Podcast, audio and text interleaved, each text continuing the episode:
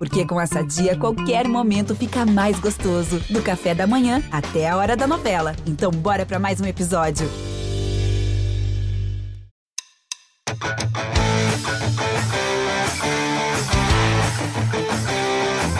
Grande abraço para você, torcedor, em especial torcedor do Massa Bruta, chegando para o episódio 60 do podcast GE Bragantino.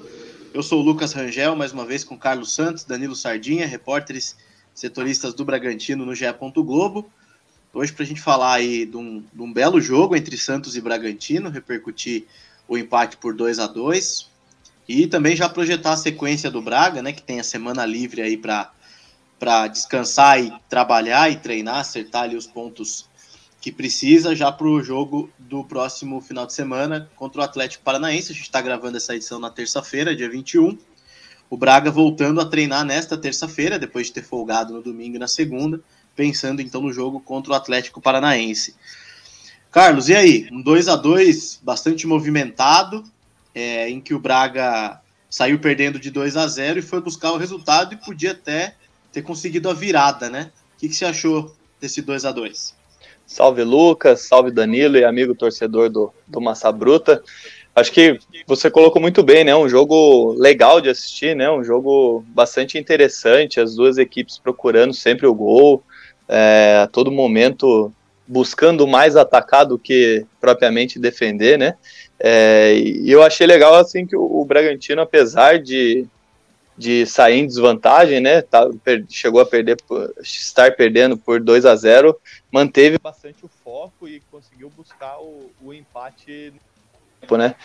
É, claro que aquele golzinho do Johan no, no final do primeiro tempo deu um, um ânimo a mais, um gás a mais, é, mas o Bragantino fez de uma maneira geral assim um jogo muito interessante, né? Foi um jogo em que conseguiu fazer a, a, a já tradicional, vamos dizer assim, aquela marcação alta, conseguiu boas chances logo no início, antes mesmo até de, é, de sofrer o, os dois gols é, teve boas chances com o Johan, colocou uma bola na trave, um lance um pouco confuso ali com, com o Hurtado, mas é, chegou com bastante perigo antes de sofrer os gols. E depois que sofreu os gols, é, não se desesperou, né? Manteve o foco na partida, é, manteve a tranquilidade, continuou jogando no, no mesmo nível, né? É, até aumentou um pouco o volume de jogo, conseguiu diminuir ainda no primeiro tempo, no finalzinho do primeiro tempo, e no segundo tempo, na minha opinião, o Bragantino foi bem superior ao Santos. Claro que é, o Santos também recuou um pouco tentando os contra-ataques, mas é, conseguiu o empate. Bragantino conseguiu o empate com um chutaço do Luan Cândido, que a gente já vem elogiando aqui há algum tempo já no, no podcast e, e, poderia até ter saído com, com a vitória na, na Vila. Fez um, um bom jogo o Bragantino no último sábado. E aí, Sardinha? É... Um ponto conquistado, dois pontos perdidos. Salve, amigos. Ah, eu acho que pelo que foi o jogo, né, ter saído perdi, é, perdendo 2 a 0 acho que é um ponto conquistado, né? O Santos na Vila é um adversário bem difícil, né? O próprio Barbieri na coletiva mesmo destacou essa ofensividade do Santos. Eu acho que, que foi um bom jogo, como o Carlos falou. No primeiro tempo, né, o Bragantino ali apostando principalmente pelo lado esquerdo, né? Isso é uma coisa que eu que eu notei de diferente né, dos outros jogos, porque geralmente o Bragantino aposta mais pela direita, né, com o Arthur. E desse jogo não, começou pelo lado mais esquerdo ali, o Elinho, o Luan, o, o, Lucas Evangelista também dando bastante apoio ali na, naquele lado esquerdo. Acho que talvez até pelo fato do Lucas Braga, né, tá improvisado na lateral direita, né, ele que é um atacante, tá ali na lateral direita, talvez o Bragantino tentou cair mais em cima dele ali, né, mas pela esquerda não estava saindo, apesar né, do, do Elinho não está fazendo uma má partida, o Luan Cante também está, está bem, mas não estava saindo tantas é, jogadas por ali, né? Apesar do Bragantino insistir bastante, fez um, um primeiro tempo até que razoavelmente bem, bom, assim, né? Eu acho que o segundo foi melhor, mas o primeiro o time até chegava mais, assim, mas o Santos parecia que era um pouco mais rápido para chegar ao ataque conseguir criar jogadas de forma mais rápida. Ah, daí eu acho que no segundo tempo o Bragantino passou também a usar mais o lado direito, o Aderlan, né? Tanto que o gol do Johan mesmo ainda no primeiro tempo saiu em cruzamento do Aderlan. É, acho que daí no segundo tempo o Bragantino deslanchou, conseguiu se impor mais na partida, né? O primeiro tempo foi mais equilibrado, segundo tempo acho que o Bragantino foi superior, como o Carlos disse.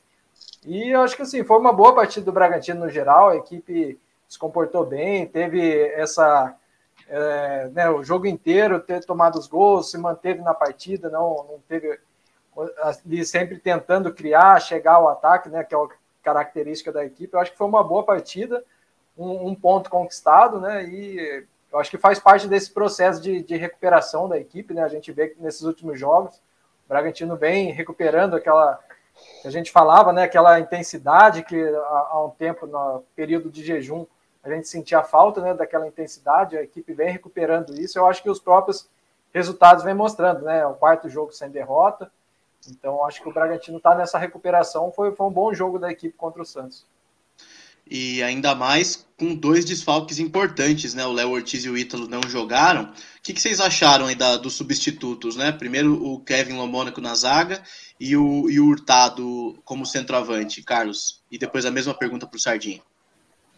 É, o, o Lomônico acho que é um, um, consenso que ele vinha bem, né? Na, nas partidas que ele vinha atuando, até substituindo o próprio Léo Ortiz quando estava na seleção, ele vinha é, bem, é um cara que chegou há pouco tempo, jovem, né, só 19 ou 20 anos, se eu não me engano, e, e é um, um jogador de boa qualidade, a gente vinha elogiando aqui, mas é, na partida contra o Santos ele falhou, acho que no, nos dois gols, primeiro, primeiro gol até acredito que tenha sido um pouco de, de má sorte, né? Uma bola espirrada, ele rebateu, acabou sobrando nos pés do Léo Batistão, que que abriu o placar, e no segundo tempo, no, no segundo gol do Santos, uma desatenção na marcação dele ali, que acabou custando caro. Eu acho que o Hurtado, é, não sei como que o, que o Barbieri está vendo isso, mas é, a gente já, já trouxe aqui é, nos últimos podcasts que o Bragantino provavelmente não vai ficar com ele, né? É, o empréstimo dele termina agora no, no dia 30. Mas eu acho que é, é um, um jogador que sempre que teve chance, assim, apesar de não marcar tantos gols, né? É um, um centroavante de área, apesar de, de não marcar tantos gols, é um jogador que briga bastante, que, que incomoda o zagueiro, né? que abre, é, que abre até espaço para para os outros jogadores. Eu achei que, que foram bons substitutos, apesar da, da, da, da má atuação do, do Kevin Lomônico. Acho que ali ele já está à frente do Léo Real pela qualidade que ele tem, pelo que ele vem demonstrando. E o Hurtado, é, apesar de não fazer tantos gols, é um cara que incomoda bastante, né?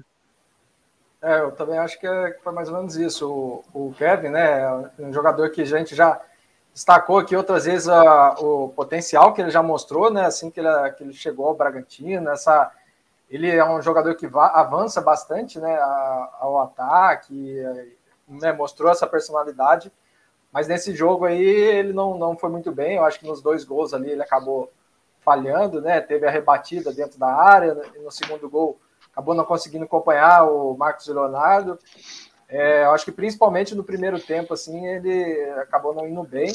Né, porque é natural, um jogador jovem, né? Como sempre fala, né? Vai oscilar, é natural, é impossível se um experiente também oscila, né? Às vezes um jogador mais jovem é mais natural essa oscilação. Então, nesse jogo ela, ele deu uma oscilada, não foi aquele Kevin que a gente é, já viu em outros jogos, até nessa questão de saída mesmo, né? Nessa, nesse jogo contra o Santos, o Natan que parece quem estava puxando mais essa, esse setor de criação ali, né? Que o Bragantino tem essa característica de começar a criar jogada desde lá do, do campo defensivo, né? Geralmente é com o Léo Ortiz, né? Que é um, que é um construtor de de jogadas. O, o PVC até no, no jogo contra o Curitiba falou um, um comentário que eu achei interessante, né? O Léo Ortiz é um camisa 10 que joga lá atrás, né? Que realmente ele sai com essa função de armar o jogo. E nesse jogo contra o Santos, acho que isso ficou mais é, com o Natan. O Natan que procurava sair mais ao ataque, a começar essa construção de jogadas.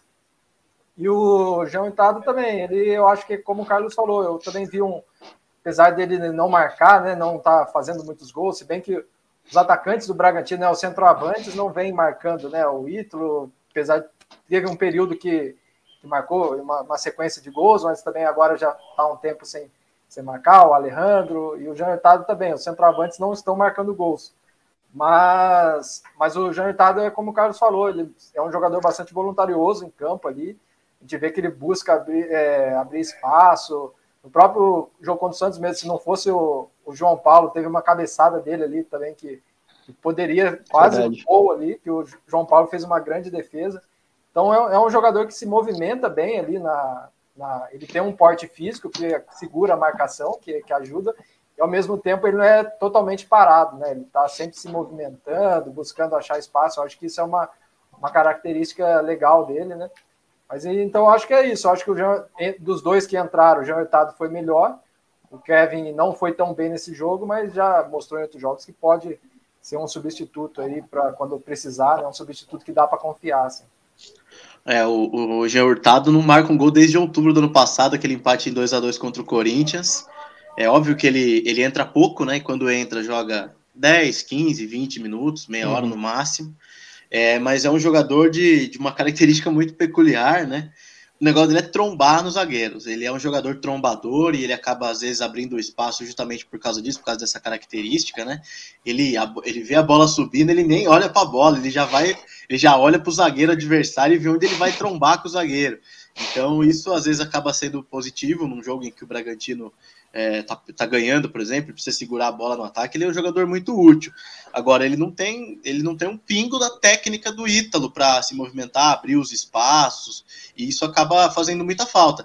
Mas ele jogou bem, assim, na minha visão, contra o Santos, ele segurou bem a bola, e a gente estava muito próximo do Barbieri ali, e o Barbieri pedia para ele, segura, segura e ele conseguia trombar na, na base do, do, do, corpo ali, ele sabe usar também o corpo, ele, ele, ele conseguiu desempenhar bem o que foi pedido, apoiou também na marcação, pressão, então é, foi uma boa partida do, também concordo com uma boa partida do Hurtado, e o Kevin Lomônaco, acho que foi as duas primeiras falhas dele aí que a gente pode destacar, né, depois de vários elogios que nós fizemos a, ao futebol dele, a confiança, e é um jogador muito frio, assim, muito calmo, e, e lembra o Léo Ortiz, nesse sentido. Obviamente que o Léo tem é muito mais jogador, mas na, na, na frieza, né, na, na, no olhar assim para abrir o espaço, para saber no momento de avançar, ele tem uma característica bem parecida com a do Léo, mas precisa corrigir esses erros. O, gol, o segundo gol foi absurdo o jeito que ele largou a marcação do Marcos Leonardo, né? O Marcos Leonardo avançou sozinho, não deu para entender o porquê ele não acompanhou, porque ele não, não enfim, não foi junto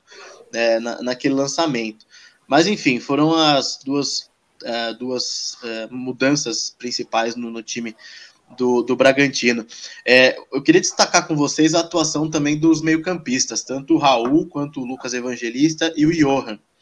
E, e enfim, o Raul, é, voltando a ser aquele Raul que todo mundo é, conheceu, né? De ser muito preciso na marcação e de também ter uma tranquilidade, uma categoria muito grande para sair, para clarear o jogo. E aí, junto com o Lucas Evangelista, o Bragantino ganha dois volantes, assim, muito bons que, se entrosados, podem dar resultado. E o Johan sendo agressivo, como sempre, né? Finalizando, é, buscando o jogo. É, e, e, o Johan é legal, não sei se vocês também concordam, mas ele é um jogador que sempre faz questão de estar perto de algum outro jogador. Ele é dificilmente aquele meia que vai receber a bola sozinho e vai tentar encontrar. Ele sempre está perto de alguém para buscar uma tabela, para abrir o espaço e finalizar. É, o que, que, você achou, Carlos, da atuação principalmente desses três jogadores que foram ali né, o cérebro do Bragantino no meio-campo? Tá, vou, vou um a um, como você colocou aí também, até para eu não me perder aqui do, do que eu vou falar deles, mas tem boas coisas para falar dos três, né? O Raul acho que tem muito a ver assim também com, com melhor condição de, de jogo, né? De ritmo de jogo. Ele ficou bastante tempo fora por causa de uma lesão no, no joelho, até quando ele voltou teve aquela cena bem emblemática de dele atravessando o campo de joelhos no, no Nabizão, e acho que conforme ele vai ganhando mais esse ritmo de jogo aí, é, vai ficando evidente as características dele, né, um jogador que ele é muito preciso na marcação, tem uma leitura de, de jogo muito interessante, a distribuição de, de bola dele é, é muito interessante também, ele começa armando muito bem a equipe, é, o Lucas Evangelista, é, o Sardinha falou do, do primeiro gol do, do Bragantino, o passe que ele dá, é, a qualidade que ele dá nessa, nessa, nesse lance do primeiro gol aí é, é, absurdo, né? Ele dá um passe rasgando toda a zaga do, do Santos, o Aderlan chega cruzando e aí o Johan faz o, o gol de empate. Um um jogador muito inteligente, né, cerebral, que, que faz bem essa articulação também. E eu acho que o Bragantino tem muito a, ganhar com, com o entrosamento de, de Raul e, e Lucas Evangelista. E o Johan, eu particularmente, não sei se vocês concordam assim, mas é, eu acho que ele traz um pouco mais de equilíbrio para o setor ofensivo do, do Bragantino. A gente fala bastante do Bragantino ser bastante dependente do lado direito, até pela qualidade com o Arthur, e o Johan ele tende a jogar mais pela esquerda, né? E aí eu acho que é, até somado a isso que, que o, o Lucas pontuou, de, dele sempre procurar estar próximo de alguém, seja o Ítalo, seja o Elinho, é, ele torna o lado esquerdo mais forte, né? Ele começou o jogo fazendo uma dobradinha muito boa com, com o Elinho, também conseguiu boas jogadas com um sorriso no segundo tempo, é, seja ele colocando é, o ponta para em profundidade ou recebendo essa bola de volta para finalizar, como ele fez é, logo no início do jogo. Então, acho que ele é um jogador que, além da criatividade, além dele da criatividade, da qualidade técnica, ele é um jogador que consegue equilibrar mais o, o setor ofensivo do, do, Bragantino. Não fica tão previsível de ah, só vai sair jogada pela direita. É, eu acho que ele consegue dar esse equilíbrio para o ataque e, e tornar o Bragantino ainda mais perigoso no setor ofensivo. E aí, Sardinha, faz uma análise desse meio-campo que nesse momento eu acho que é o que o Barbieri tem de melhor ali para escalar, né? É, eu acho que é o que é que no momento tem de melhor. Eu acho que é um do, da temporada assim, os melhores momentos assim que o meio vive, né? O meio da equipe que sempre foi um, um setor aí que nos últimos meses aí o Bragantino vem sofrendo, né? Ou por desfalque, de lesão, né? Suspensão. O Raul ficou muito tempo fora, né? E era um jogador muito importante ali no meio. Daí teve a saída do Claudinho, daí a chegada do Prachedes, enfim, é um setor que o, que o Bragantino, que o Barbieri sempre tem que estar tá ajustando, mexendo, eu acho que nesses últimos jogos aí, principalmente com esse trio aí, nesses dois últimos jogos, né, acho que se encaixou muito bem e, e foi, foi bem tanto na partida quanto, contra o Curitiba, como agora contra o Santos, né, o Raul, como o Carlos falou, acho que tem a questão de estar tá recuperando mesmo o ritmo de jogo, né, um jogador que sempre foi, que era muito importante, né? Quando voltou, ele, apesar de né, a gente ver a qualidade dele, mas ainda sentia a falta um pouco de ritmo. Agora você já vê que vem melhorando isso, a própria confiança do jogador em campo. A gente vê a, as invertidas que ele, que ele faz, assim, os lançamentos que ele dá, já dá para ver que está tá mais confiante, né? Tá com, com um ritmo melhor. O Lucas Evangelista também voltando a, a ser aquele Lucas, né, que, que foi importante na temporada 2021, um pouco antes da lesão, né, que era um jogador também ali muito técnico no meio, né, conseguindo recuperar esse futebol, e o, e o Johan é, é também, né, voltando a, a ser o Johan que começou a temporada, né, muito bem na articulação, com, com a equipe, distribuição ali de jogadas, também finalização, né, é um jogador que, que arrisca bastante para o gol, né, além de armar a equipe, ele também Teve um chute de fora da área contra o Santos, que o João Paulo defendeu. Depois teve o lance do, do gol, que ele também apareceu muito bem né, na, na, na jogada ali para finalizar. Então é um jogador importante. Eu concordo com o Carlos que ele dá esse equilíbrio aí pela, pelo lado esquerdo. Contra o Curitiba, ele com o um sorriso, né? O Elin estava suspenso, fizeram também uma boa parceria ali, principalmente no primeiro tempo, né? O, teve o, o segundo gol do, do Johan mesmo foi né, de uma tabela que ele fez com, com um sorriso, então ele realmente pela esquerda ali transita bem e também quando precisa pela direita com o Arthur. Então é um jogador importante aí nesse meio. E acho que agora, assim, e é bom saber também que o Bragantino, né, tem ainda uma, boas peças ali para repor, né? O, o Eric Ramírez também, quando, quando entra, costuma ir bem. Tem o Jadson, que, que é uma característica um pouco diferente do Raul, mas é um jogador também que vai bem na marcação, né? Jadson que volta a ficar à disposição agora para esse jogo contra o Atlético, estava suspenso contra o Santos, deve continuar na, na, reserva, mas enfim, acho que agora o meio, pelo menos, acho que é o único jogador que está no departamento médico no momento, né? É o M. Martinez, né? Que, que, até não atuou tanto assim pelo, pelo Bragantino, porque ele sofreu essa lesão é, logo depois assim que, que, chegou. Mas enfim, acho que agora o meio não é tanta dor de cabeça para o Barbieri, né? Exatamente. É, isso é uma boa notícia, né? Porque Foi o Barbieri teve muito trabalho. Até que o, o Jackson e o Eric Ramirez acertaram ali num certo momento, né? Mas eu acho que em relação à qualidade técnica, o ideal é, é esse meio mesmo com o Raul, Lucas Evangelista e o Johan. E depois o Prachedes entrou mais no final do jogo, mas eu, eu gosto de comparar muito assim, e até o pessoal analisou na transmissão, o quanto o Johan é mais agressivo do que o Prachedes. Ele gera muito mais perigo para o adversário do que o Prachedes. É, o Prachedes ainda tem, tem um, um, estilo ali mais de cadência, de tocar, de abrir, de encontrar, de visão de jogo, e o Johan é o cara que que ele quer fazer gol, ele busca sempre o gol, por isso que ele está é, no lugar certo, na hora certa, em diversos, é, em diversos jogos. Mas é, eu acho que vale a gente dar o destaque também para o Sardinha já falou, mas o golaço do Luan Cândido, né? Porque era um momento em que o Santos estava estava todo retraído ali, né? Estava se defendendo, o Bragantino uh, abrindo, né? O Barbieri fez muito esse sinal, assim, ó, a todo momento pro, pro, pro Aderlan, que estava do lado dele ali na segunda etapa, e fazia para o Luan no sentido de, de deles abrirem o jogo e, enfim, e, e, depois colocar a bola na área com a entrada do Alejandro também. Mas aí o Luan Cândido me acerta um chutaço que ele estava ele tava buscando esse chute certo, né? Em diversas partidas ele estava tentando a finalização, vinha fazendo gols de cabeça, mas essa é uma outra característica muito importante do Luan Cândido, né?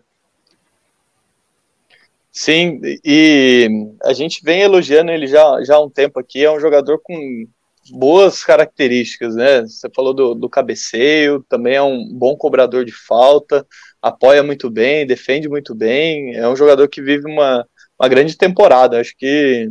E esse chute que, que ele acertou também é. Não é qualquer chute, não, né? Foi um, um belo gol. Um jogador que também, além dele abrir bem o jogo como, como lateral, né? Ele também muitas vezes ele puxa para o meio e arrisca esse, esse chute de fora, que muitas vezes o jogo tá, tá um pouco mais difícil de, de penetrar na zaga do, do adversário. Esse chute aí pode resolver, como foi uma das, da, das boas soluções contra o Santos. É um jogador que cresceu, né? Muito assim, é, nesse período que ele, que ele tá no Bragantino, né? Quando ele, ele chegou, tinha o Edmar, que era o titular, e, e ele, assim, é, quando entrava em campo, ainda não passava, talvez, uma certa, uma tanta segurança, sempre foi um jogador que mostrou muito potencial, principalmente na para o ataque, né, para apoiar bastante o ataque, mas a gente sentia, não sentia ainda tanta segurança, né? Acho que ele estava num processo também de adaptação e agora já com, com, com esse passar do tempo a gente sente essa evolução dele mesmo, né? É um jogador extremamente importante, como vocês falaram aí, né? Questão de cabeceio, chute é, de, de fora da, da área, é um jogador que apoia bem, também está tá ajudando na marcação. Acho que é um jogador que, desses que o Bragantino foi dando tempo né, para evoluir, realmente mostrou que o tempo fez bem, né? Ele conseguiu essa evolução. Eu lembro que naquele jogo da Copa do Brasil contra o Palmeiras no Allianz Parque, que ele entrou e, e foi expulso com, com menos de 10 minutos, não sei se vocês lembram. Ele, ele, ele entrou no segundo tempo, tomou amarelo e no segundo lance ele tomou vermelho. Eu lembro que a equipe teve uma campanha em Bragança para mandar ele embora de volta para o RB Leipzig, para o RB Salzburg, né? Que ele, que ele, que ele tava. É o Leipzig. É o Leipzig, é o Leipzig, é o Leipzig mesmo, né?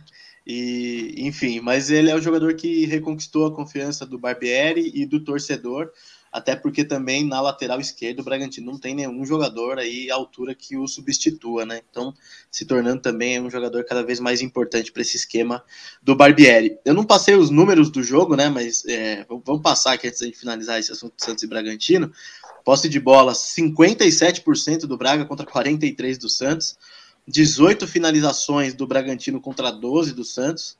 Finalizações no gol, 7 a 5. O Bragantino liderou todas as estatísticas do jogo, praticamente. É, passes certos, enfim. Então, é, realmente, o segundo tempo do Bragantino foi muito bom. Tomou alguns sustos, é verdade, depois que o, Fabi, o Fabian Bustos colocou principalmente o Ângelo, né, que é um jogador muito interessante, canhoto, jogando aberto lá pelo lado direito, mas é um jogador um pouco fominha também, vários lances ali é, deu para perceber que ele foi muito individualista, que se, se o Santos souber trabalhar essa individualidade dele a favor do grupo, do conjunto, que é o que o Bragantino faz, né, que o Barbieri gosta de fazer, aproveitar as, os pontos fortes dos jogadores para um jogo coletivo, o Santos tem muitos bons jogadores ali que, que podem dar render bons frutos aí pro o Peixe. Bom, mas é isso. O Bragantino, então, ficou é, na nona colocação do campeonato, né? Agora é, com, com 18 pontos. Acabou ultrapassando o São Paulo, né? O São Paulo estava pendente da rodada, com a derrota o Bragantino ficou em nono, né? Com, com 18 pontos. É, e tá ali na boca, né? Tá ali. Comenta, dá uma, dá uma, dá uma pincelada na classificação aí, Carlos. O que, que você achou? Você acha que o Braga é essa região ali que o Bragantino vai brigar? Título acho que já vai ficar muito distante, né? Mas é, é nesse, nesse, nesse, nesse bloco aí que o Bragantino precisa permanecer?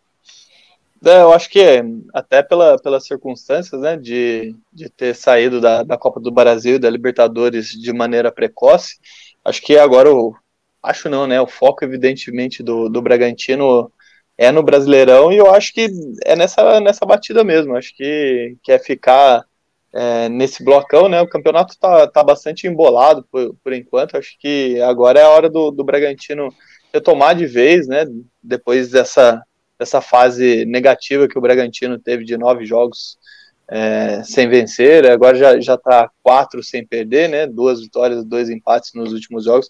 Acho que é retomar a confiança e se manter nesse, nesse bloco, aproveitar que o campeonato está embolado, é, aproveitar que só tem esse campeonato e, e focar de fato no, no, Brasileirão. Mas eu acho que, até como o Léo Ortiz é, pontuou aqui no, no podcast com a gente, a briga do Bragantino é por uma vaga na, na Libertadores.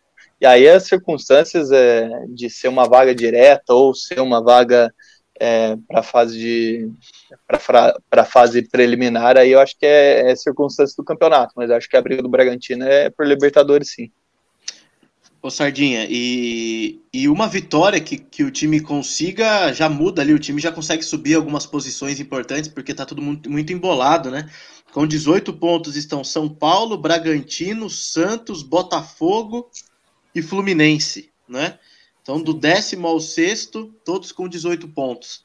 E o próximo adversário do Braga é justamente o Atlético, e essa semana tem Copa do Brasil, os times estão, estão focados, né? Viraram a chavinha, teoricamente. Você acha que é, é uma vantagem para o Bragantino ter essa semana livre aí em relação aos outros adversários?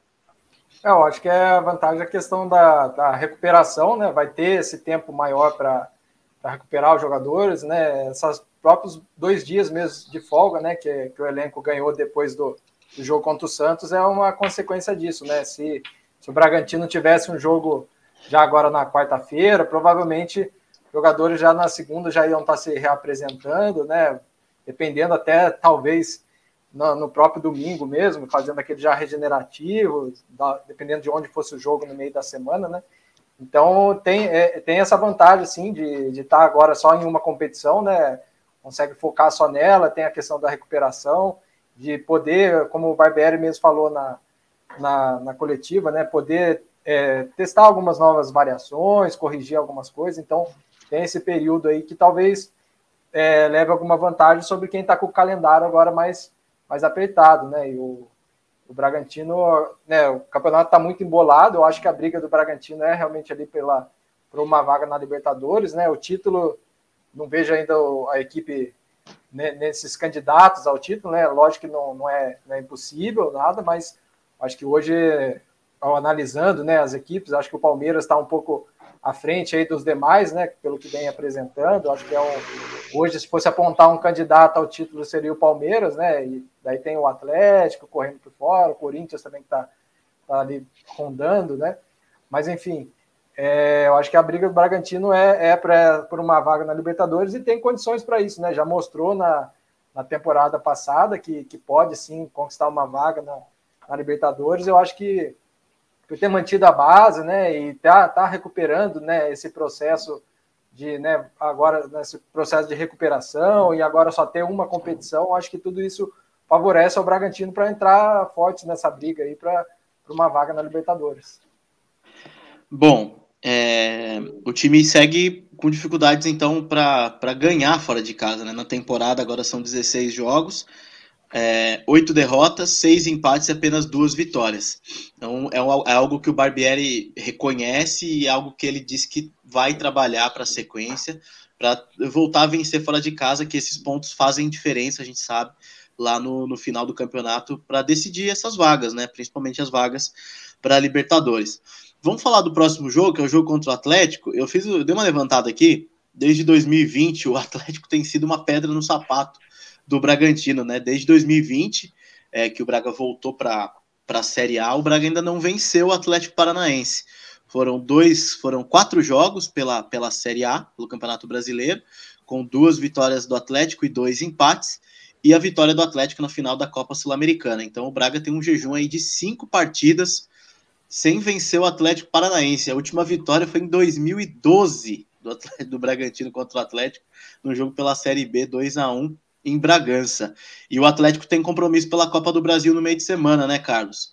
Você acha que agora é a hora do Braga aproveitar esse gás aí e conseguir tirar essa zica contra o Furacão? Ah, eu acho que sim, acho que até pelo momento que o, o Bragantino vem aí de, de recuperação, acho que seria um bom momento para quebrar esse, entre aspas, tabu aí que o Bragantino tem contra o Atlético, né? Acho que o pessoal também deve estar um pouco, entre aspas, engasgado, né? Com, com a, a derrota na final da, da Sul-Americana no passado. É, acho que é um bom momento para o Bragantino quebrar esse, esse jejum contra o Atlético. Vejo o time também em boas condições, o, o nível de desempenho, de apresentação do Bragantino melhorou bastante. Vai pegar é, um time que, que vem bem também. O Filipão conseguiu colocar a casa em ordem lá no, no Atlético, vem conseguindo fazer bons jogos, mas eu acho que é, até pelas, cara, pelas características da, das equipes, assim, o Bragantino tem condições sim de, de ir lá na, na Arena da Baixada e conquistar a vitória. O Sardinha, segue com o desfalque do, do Ítalo, né? O Ítalo não vai jogar. O Ítalo, inclusive, vai ficar algum, algumas semanas fora. Eu, eu, conversei com o pessoal do Bragantino lá na vila, e o Ítalo tem uma inflamação no tornozelo esquerdo. Algo que ele já vem sentindo dores, mas vem fazendo aqueles esforços para jogar. Dessa vez parece que apertou a inflamação e ele vai ficar pelo menos três semanas fora. É, independentemente disso, o que, que você acha do jogo do, do jogo do final de semana? e dessa possibilidade aí do Bragantino vencer fora de casa. É, é um desfalque né, importante do Ítalo, né? Como a gente já destacou, às vezes, mesmo o Ítalo não fazendo gols, é um jogador importante ali no, no campo pela movimentação, pela forma como ele, como ele, ele se posiciona, né? Se movimenta. Então é um jogador importante e é um desfalque aí importante. Eu acho que deve manter né, o João Itado pelo, pelo, né, pelo, até pelo, pelo que apresentou na, na partida contra o Santos, eu acredito que o Barbieri deva manter o, o Jean. É, mas é, é, realmente, eu acho que é uma partida assim que né, deve ser difícil, né? Claro, não tem partida fácil, mas é, acho que é uma partida que o Bragantino tem condições sim de, de encerrar tanto esse tabu aí contra o Atlético, como também voltar a vencer fora de casa, né? A última vitória como visitante foi aquela contra o Ceará por 1 a 0, né? que, um que dia 30 de abril, né, que foi esse jogo, e depois o Bragantino também viveu aquela sequência de jogos sem vitória, né, que ficou nove partidas contando o Brasileiro, Libertadores é, sem vencer, né, e Copa do Brasil. Então, acho que é um, é um bom jogo aí para o Bragantino, né, tem condições de conseguir essa vitória, mesmo jogando na, na arena, que não, que não é fácil, e além de, de como você destacou, né, a tabela está embolada. Uma vitória vai, vai fazer o Bragantino encostar na pontuação com o Atlético, né, que hoje tem 21 pontos e está ali na, na terceira colocação, né, tá, tá bem colocado. Então o Bragantino pode, se não entrar direto no G4, mas ficar ali pelo menos no G6, né? Eu acho que é uma tem condições disso. É importante estar tá, né, ali em cima na, na tabela, brigando sempre lá é, na parte de cima, e como você falou também, buscar esses pontinhos fora é importante para a reta final. Então é aproveitar essa semana que a equipe vai ter aí, né, de para poder descansar, se preparar para esse jogo. É, e a sequência do Bragantino, então, tem o Atlético, depois tem dois jogos em casa, né? Botafogo e Havaí. Então, uma sequência importante aí principalmente porque tem dois jogos fora de casa, assim como teve os dois, é, dois jogos em casa, assim como teve os dois fora de casa. Agora tem esse do Atlético, depois uma sequência contra Havaí e Botafogo, que dá para fazer seis pontos, né? Apesar do Botafogo tá, tá em crescimento aí, tá numa uma recuperação também, é jogo para conseguir seis pontos. Bom, é, vamos falar jogos, agora. Né? Hã? Jogos, né? É, você falou, é jogo para conseguir seis pontos. Isso, jogos. Dois jogos, né? Dois jogos, exatamente, claro. Dois jogos para conseguir seis pontos. Muito obrigado, Carlos. É, mas é isso, né? Pra, é, encerrando então o assunto de Brasileirão, a gente tem, tem que falar de um caso polêmico que aconteceu aí no, no, último final de semana também, envolvendo o time feminino do, do Bragantino, né?